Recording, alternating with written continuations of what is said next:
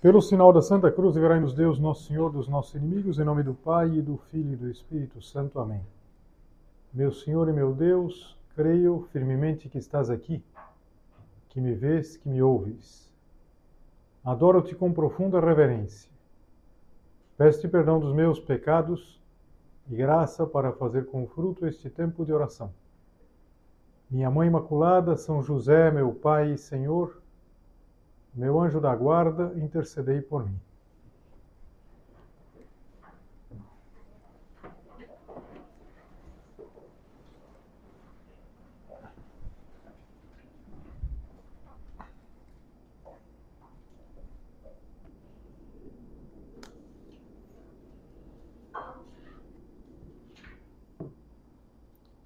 Hoje nós vamos fazer a viagem do Tobias. Vocês que estão acompanhando desde a primeira meditação se recordam que nas duas anteriores, primeiro nós olhamos de uma maneira assim eh, global para toda a história desse livro do Antigo Testamento. Nós eh, vimos que são duas famílias de judeus, são duas famílias na época do exílio, uma família que é constituída pelo Tobit, que é o pai, a mãe que se chama Ana e o filho Tobias. E aqui o personagem é o Tobit. O Tobit, ele é um homem muito zeloso, cumpre muito bem a lei de Deus, mas apesar disso, ele ficou cego, é, incompreendido e ele chega a uma tal situação que ele pede a morte. E a mil quilômetros de distância, uma moça de uma família também judia, da mesma tribo do Tobit, a tribo de Neftali, uma moça chamada Sara, ela tinha um drama pessoal que ela vivia, que era o fato de que ela eh, os, os maridos que ela, que as pessoas estavam prometidas a ela como maridos, morriam antes de casar. É o que a gente viu na meditação, na, na segunda meditação. Na primeira a gente viu geral, na última nós vimos esses dois dramas, o drama do Tobit e o drama da Sara, que também pediu a morte. E agora nós vamos à parte principal do livro. A parte principal do livro, que começa no capítulo 4, o livro tem 14 capítulos. Eu até é, fiz uma conta rápida com vocês, imaginei que em uma hora de leitura vocês conseguem é, ler esse livro do Antigo Testamento muito bonito. Então, no capítulo 4, que vai começar, digamos assim, a parte forte do livro, a viagem, é, se conta que tinha terminado, que Tobias e a sua futura nora, a Sara, tinham pedido a morte, Inclusive o Tobit, julgando que a prece que ele tinha feito havia sido atendida e queria morrer, chamou junto de si o filho, o Tobias, e disse assim: Ouve, meu filho, as palavras que te vou dizer, e faze que elas sejam em teu coração um sólido fundamento. Então, o Tobit, ele tinha pedido a morte, ele tinha um filho que era jovem, bom jovem, e ele queria é, passar uma série de, de instruções para o filho. E essas palavras do Tobit, as palavras que vêm na continuação, são um resumo daquilo que um pai deveria ensinar para um filho. Se um pai quiser saber o que eu tenho que ensinar para o meu filho, é, é o que o Tobit vai falar nos próximos versículos, ainda no capítulo 4. Ele pede, em primeiro lugar, que cuide da mãe. É uma coisa bonita. Vocês vão ver ao longo de todo o livro que há um cuidado com os pais, um cuidado delicado, um cuidado. E o Tobit, sabendo que ele morrendo ia deixar a sua esposa, pede que o filho cuide da mãe. Pede que continue cumprindo a lei de Deus. Vamos lembrar o seguinte: nós estamos no contexto de judeus que tinham sido deportados, que estavam fora da Terra Santa e que, portanto, para eles, muitas vezes, o cumprir a lei de Deus era bastante trabalhoso. Lembra que para o próprio Tobit, ele tinha sofrido muito Por quê? Porque ele era zeloso, ele enterrava os mortos, coisa que era proibida. Depois, ele exorta o seu filho que seja generoso, generoso na hora de ajudar os demais. Se tiveres muito, dá abundantemente. Se tiveres pouco, dá desse pouco de bom coração. Insiste que seja casto, que seja humilde, que seja justo. Busca sempre conselho junto ao sábio. Bendize a Deus em todo o tempo e pede-lhe que dirija os teus passos, de modo que os teus planos estejam sempre de acordo com a sua vontade. Então vamos eh, voltar a entender. Ele pensava que ia morrer, tinha pedido a morte. Então ele dava essas diretrizes para o seu filho Tobias. Mas como um bom pai, ele se preocupava também com o aspecto material. Eles tinham caído numa situação muito difícil, eles estavam eh, muito pobres. Mas ele tinha, sim, um recurso. Eu não sei se alguma de vocês ainda se lembra, mas quando o começa o livro, se conta que o Tobit ele tinha ido até um outro judeu, até um, um, um sujeito chamado Gabael, lá de uma cidade da Média, por sinal perto da cidade onde morava Sara, e tinha emprestado dez talentos de prata. E tinha um recibo. Então ele sabia que aquilo era um recurso, ele tinha essa fonte, tinha essa, esse crédito. Procura, pois, um meio de ir até lá para receber o sobredito peso de prata, restituindo-lhe o recibo. Eu não sei se você sabe, mas os recibos na antiguidade, algumas vezes, é como se podia saber quem que era o, de fato o emissário. Eles pegavam uma peça e quebravam. Então, uma peça, por exemplo, de, de porcelana ou de, de terracota, e ficava metade com cada um. Quando chegava o, o que tinha a outra parte, se encaixava, é que de fato era o, o que podia receber o dinheiro. Então, o recibo seria assim: o recibo seria um recibo material. Então, estava tudo pensado. Procura viver sem cuidados, meu filho. Levamos, é certo, uma vida pobre. Mas se tememos a Deus, se evitarmos todo o pecado e vivermos honestamente, grande será a nossa riqueza. E eu estava pensando, vamos, vamos, tentar apresentar algum dado aqui, eu sei que vocês são muito práticas. Então, 10 talentos de prata. Eu fui ver aqui que era um talento. Um talento era 34 gramas de prata, 34 quilogramas de prata. Então, 10 talentos, 340 quilogramas de prata. Na cotação de ontem, eu peguei a cotação de ontem, não sei se mudou um pouquinho, vocês me desculpem uma grama de prata estava é, 3,60, é, R$ 3,60. Então, isso dava 1 milhão e 200, mais ou menos. Um dinheiro bom assim para dar uma erguida na vida, sei lá, estava mal, mas podia comprar uma casa. O Tobias, que ouve tudo isso do pai, é um jovem. Ele quer cumprir, mas ele não sabe como, porque também não é muito fácil. Não dava para fazer tudo online. Não, tinha que ir lá, tinha que, tinha fazer uma viagem. E, e se vê que ele tinha boa vontade, diz assim, tudo que me ordenasse meu pai, eu farei. Mas estou realmente sem saber como ir buscar esse dinheiro. Gabael não me conhece, e eu tampouco conheço. Que sinal lhe hei de dar? Claro, levar lá o, as duas peças que se encaixavam. Não conheço nem mesmo o caminho para onde ir a essa terra. Mas o Tobit, o pai, era um homem prático. E disse assim: Tenho comigo o seu recibo. Bastará que lhe mostres para que esse te devolva imediatamente o dinheiro.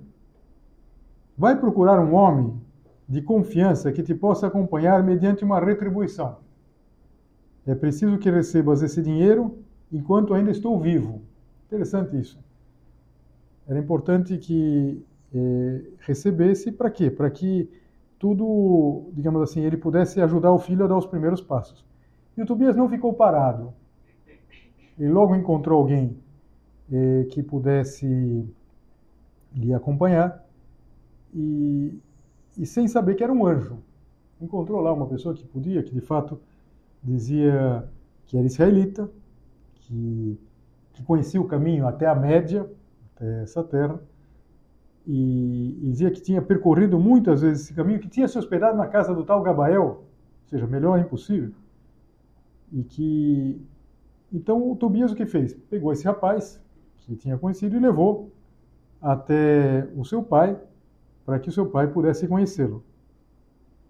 E então ele se apresentou como Azarias, um nome bem judeu, e, e, e prometeu assim: Conduzirei o teu filho são e salvo, e assim retornará. Tobit respondeu: Boa viagem, que Deus esteja no vosso caminho e que, os seus, e que o seu anjo vos acompanhe. Eu não sei, talvez algumas de vocês reconheçam aqui essa oração tão bonita da bênção de viagem. Que pela intenção de Nossa Senhora, é, é, o Senhor esteja no teu caminho e que os anjos te acompanhem. Faças uma boa viagem, que o Senhor esteja no, no vosso caminho e que os anjos os acompanhem.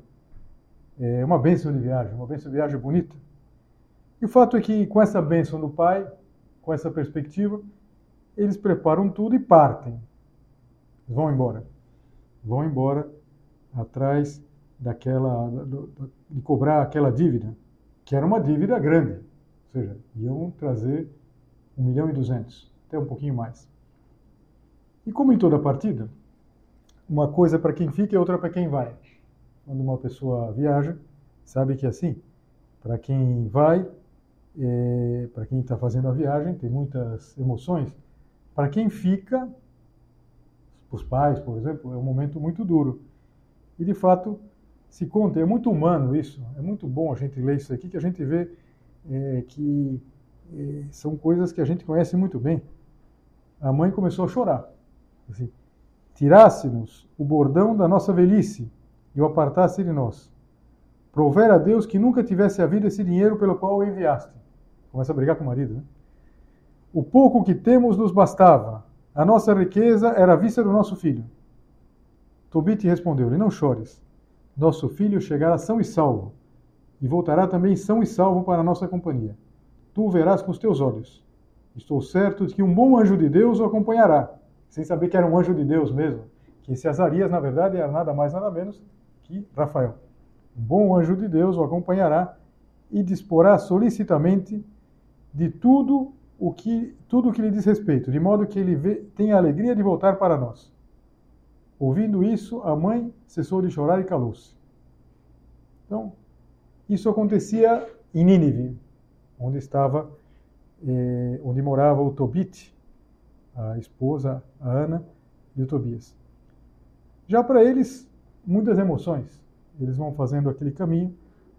Inclusive tem um detalhe muito familiar no começo do capítulo 6, que conta que ele partiu em companhia do anjo, insisto, quem não sabia que era um anjo, disse assim, também o cão foi atrás deles. É interessante, um cachorrinho que foi atrás. É uma é uma é um momento pet na Bíblia, né? não tem muito, na verdade, até pelo seguinte, os judeus não costumavam não costumavam, digamos assim, é, ter essa essa essa forma de, de proximidade com os cães. Já o, o, mundo romano tinha. Tanto que a gente vê aquela plaquinha, cave canem, quer dizer, cuidado com o cão, cão bravo. Mas, eh, os, o, em geral, os judeus não. Mas aqui se vê que o cachorrinho foi com eles. Deteve-se na primeira parada à beira do rio Tigre. Esse é um rio grande, o, o rio famoso. O Tigre e o Eufrates, no meio dos quais está a Mesopotâmia, entre os dois rios, né? está a Mesopotâmia. Chegando à margem do rio, um peixe monstruoso atacou o jovem Tobias e já parecia que ia devorá-lo. Quando o Azarias, barra Rafael, disse que não temesse que segurasse o peixe e matasse, e lhe tirasse o fígado, com o qual faria um remédio para curar o pai. Naquela época não existia o Ibama, então não tinha problema, podia matar o peixe. Hoje se teria problemas com o Ibama, o Ibama que matou o peixe, se o peixe estava em extinção, não sei é, é, é, mais complicado. Mas o fato é que o, o, o Tobias fica surpreso que aquele, aquele fel do, do, do, peixe tivesse uma virtude curativa e o, e o, o anjo disse uma coisa interessante. Se puseres um pedaço do coração do peixe sobre as brasas, a sua fumaça expulsará toda espécie de mau espírito, tanto do homem como da mulher, e impedirá que ele volte novo a eles. Opa! Quem está lembrando um pouquinho da história, lembra que havia um demônio, um demônio que eh, atormentava a, a Sara, precisamente, e que matava todos os futuros maridos dela. Guardem bem isso porque vai ser importante. Quanto ao fel, pode-se fazer com ele um unguento para os olhos que foram atingidos por manchas brancas, porque ele tem a propriedade de curar. E dá para imaginar que o jovem Tobias, contente, só ia pensando que na volta, além do dinheiro, ele ia trazer esse remédio maravilhoso. Ele levava nas mãos o remédio com que podia curar o seu pai. Que alegria que ele tinha, na verdade. Puxa, meu pai vai poder tornar a ver. Mas o remédio ia servir muito mais. Eu não sei se você já reparou que nas imagens do, do São Rafael aparece o Rafael, o Tobias, às vezes levando um peixe ou às vezes levando uma espécie de um, de um recipiente onde tem um remédio. O remédio exatamente tirado do peixe e que vai ser importante. E vai ser importante logo. Por quê? Porque eles foram avançando na viagem e de repente eles já iam fazer um pernoite. O Azarias, que era o sujeito que conhecia bem a viagem, digamos assim, ele já tinha feito muitas vezes aquela viagem, ele comentou o seguinte: Há aqui um homem da tua tribo e da tua família chamado Raguel, que tem uma filha chamada Sara. Além dela, não tem mais filho nem filha. Todos os seus bens te devem pertencer, mas é preciso que a recebas por esposa. Pede-a, pois, ao seu pai, e ele a dará por esposa. Era muito importante porque ele era, apesar da distância, apesar de tudo, era o parente mais próximo da Sara. Eles eram mais ou menos primos. Então, é, ele, digamos assim, seria o candidato mais, é, mais é, o oficial, digamos assim, o candidato que melhor eh, cumpria todos os requisitos para se casar com a Sara.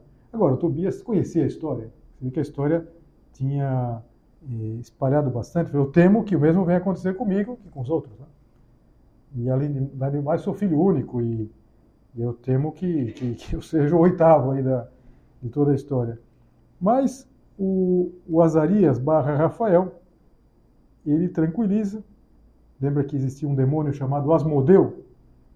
E, e disse assim: Na primeira noite queimarás o fígado do peixe e será posto em fogo o demônio. E assim tudo vai se encaixando. É, vamos é, lembrar uma coisa. É, quando o Tobit falou para o Tobias para fazer aquela viagem, ele ficou um pouquinho assustado. Falou: como que eu vou fazer isso? Como que eu vou até lá? Não conheço. Mas ele assumiu, ele deu esse primeiro passo. E talvez isso seja muito importante na nossa vida. A gente não pode só dar o primeiro passo depois de saber como todas as, as coisas vão se resolver. Não. A gente dá um primeiro passo é, sabendo que muitas vezes virão novas dificuldades e com a graça de Deus a gente vai poder resolver. Tem um ponto de caminho que São José Maria diz assim: Mandam-te fazer uma coisa que julgas estéril e difícil. Talvez o, Tobi, o Tobias julgava que aquilo que o pai dizia era muito difícil. Faze-a e verás que é fácil e fecunda. É o que está acontecendo. Tudo vai entrando nos eixos, tudo vai se encaixando. Eles chegam na casa é, do pai da Sara e é, é bonito é, quando eles chegam, o, o Raguel disse para sua mulher, que chamava Edna, fala, como este jovem é parecido com meu primo. É, e, e, de onde vieste? Ele respondeu, somos da tribo de Neftali, dos deportados de Nínive. E, e o Raguel perguntou, conheceis porventura o meu primo Tobit? Ah, meu pai, meu pai. Então, nessa hora, Raguel lançou-se ao pescoço de Tobias, beijou-o com lágrimas e disse: Abençoado sejas, meu filho, porque és filho de um homem de bem. Edna e sua mulher e Sara, sua filha, tinham também os olhos cheios de lágrimas. E olha, quando a gente lê vai lendo. Claro, aqui eu vou cortando os pedacinhos, fazendo uma edição, mas quando você lê, não, não me estranhe que você também enche os, os olhos de lágrimas, que é muito bonito, a gente vai se emocionando. É uma viagem. Eu falava para vocês desde a primeira meditação que o bonito desse livro é que nessa viagem a gente encontra a nossa viagem. E é nesse contexto, nessa alegria, que o Tobias pede a Sara em casamento. E o Raguel ficou todo errado, porque ele sabia, sabia o que tinha acontecido lá para os sete maridos, então ele gostava. E, e então, nessa hora, o, o Azarias, Rafael, ele chega assim e diz assim: Não temas dar-lhe dar tua filha, porque é deste precioso, piedoso servo de Deus que ela deve ser mulher. Por isso nenhum outro pôde tê-la. A gente começa a entender, às vezes a gente começa a entender o passado, é, porque nenhum tinha se aproximado, porque estavam todos, é, não, é, não era o cara certo. O cara certo era o, o Tobias. Isso é tão importante. Vale para um rapaz, mas vale para uma moça. Aquele conselho de tão, tão, tão básico. Se você quer encontrar a pessoa certa, se afaste das erradas. Está na cara, na verdade. Então, de repente chegou o cara certo. Chegou o Tobias. Então, tudo se fez muito rápido, se fazia com uma ata, redigiram lá a ata de matrimônio, celebraram uma festa. E, e é muito bonita a oração de Tobias e de Sara recém-casados. É uma oração bonita que você vai lá encontrar e, e os pais de Sara também estão muito felizes, mas se vê que o homem era bom, mas não tinha muita fé. Assim, ao cantar do galo, Raguel chamou os seus criados e foram juntos cavar uma sepultura. Vai morrer, não tem dúvida que vai morrer. É, então ele queria que, bom, já morreu, já enterra, porque. E de repente que surpresa! Não tinha morrido. Não tinha morrido, pelo contrário. É, então, de fato, tinha terminado aquela maldição. E nesse contexto, ele insiste com o Tobias para que ficasse lá com eles, ficasse lá com eles umas semanas, e presenteou Tobias com metade dos seus bens e, e disse que a outra metade ficaria com ele depois da sua morte. Mas o tempo ia passando o tempo ia passando e, e faltava o mais importante. Aliás, não sei se você lembra, o mais importante não fizeram ainda, que era cobrar aquela dívida, que era o motivo da viagem. E então o Rafael, eh, insisto, sempre que eu falo Rafael, temos que lembrar que ele não era conhecido como Rafael, ainda é Azarias, mas é, é São Rafael. Ele, o, a pedido do Tobias, ele foi até essa outra cidade, uma cidade que chamava Rajés, encontrou Gabael, entregou o recibo, recebeu o dinheiro e contou toda a aventura do Tobias. E que, como ele tinha vindo, como tinha casado eh, lá num lugar relativamente próximo, então o, Gaba, o, o Gabael veio, então veio até lá e ficou, ficou muito contente, louvava a Deus com lágrimas de alegria. Só que em Nínive a coisa não estava, não estava tão, tão alegre. Por quê? Porque os pais estavam aflitos. E o Tobias percebia que os pais estariam aflitos. Estão aflitos, estão, estão, está tá demorando, eu estou demorando. E eu preciso voltar. E de fato estava assim. A, a, a mãe não tinha, não parava de chorar. O Tobit tentava consolar mas ela continuava inconsolável, todos os dias saía para fora para ver se chegava o filho. Essa, essa parte do livro me faz lembrar aquela passagem do, da parábola do filho pródigo, do pai, que todo dia ia lá para ver se o filho tinha voltado. Então, a mãe, a Ana, todos os dias é, é, estava assim.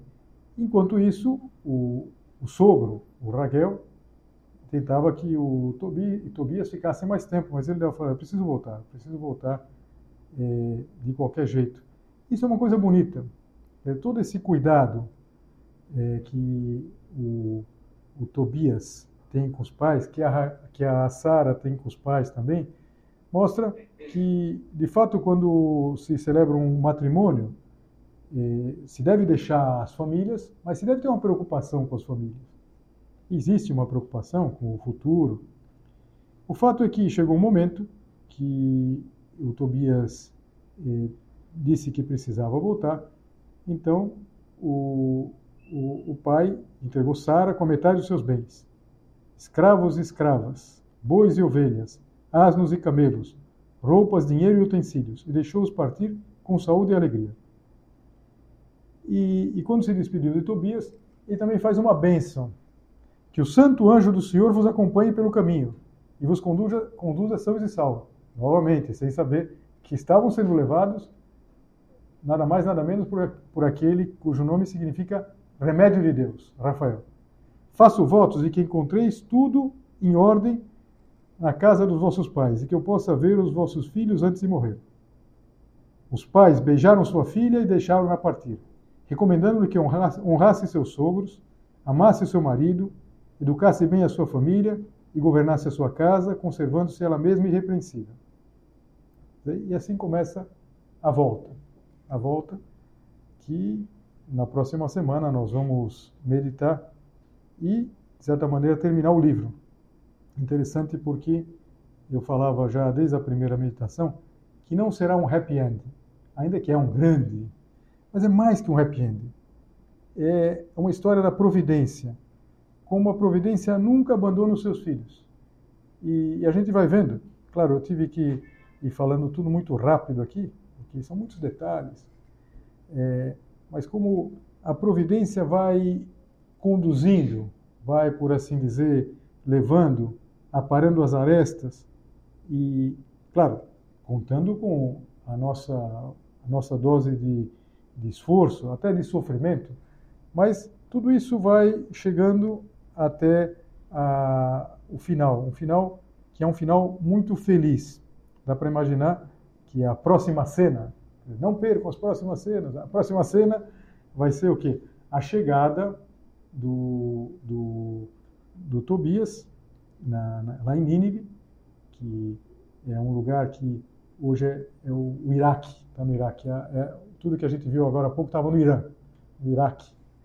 É, vamos voltar lá para o Iraque, e Iraque atual, e a grande alegria dos pais, e a grande alegria do pai, que não só vai poder ter de volta o filho, como vai também poder ver o filho, porque aquele, aquele, aquilo que tinha tirado do peixe, o fel do peixe, vai servir como remédio para que ele possa enxergar. Então, é uma alegria, quer dizer, essa é a parte, digamos assim, mais emocionante.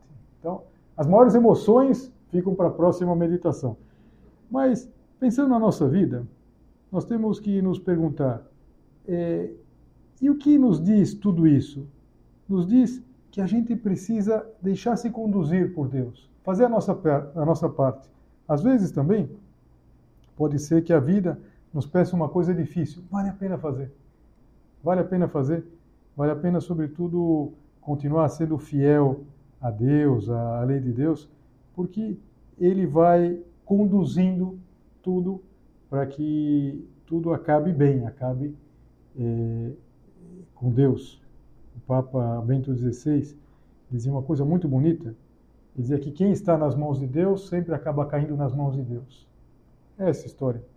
Era gente que sempre estava procurando cumprir a lei de Deus. E exatamente por isso nunca deixava de estar com Deus. E é assim que a gente pode terminar. Eu falava para vocês que essa aquela bênção que o Tobit dá ao pai, São José Maria gostava muito de dar como bênção de viagem. É. E ele dizia que pela intercessão de Nossa Senhora tenhas uma boa viagem. Que o Senhor esteja no vosso no teu caminho, que os anjos te acompanhem. Então, Nossa Senhora, ela nos conduz também, ela nos conduz como mãe.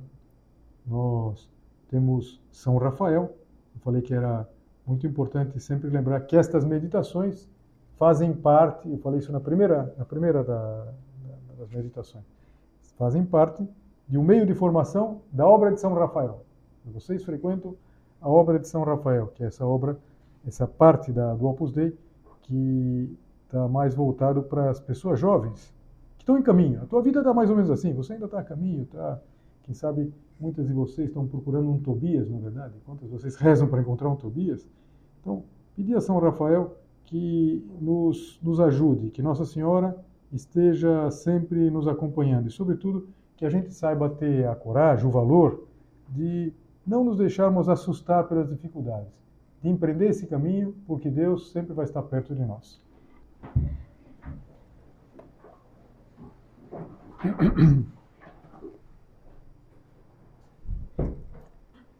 Dou-te graças, meu Deus, pelos bons propósitos, afetos e inspirações que me comunicaste nesta meditação. Peço-te ajuda para os pôr em prática. Minha Mãe Imaculada, São José, meu Pai e Senhor, meu anjo da guarda, intercedei por mim.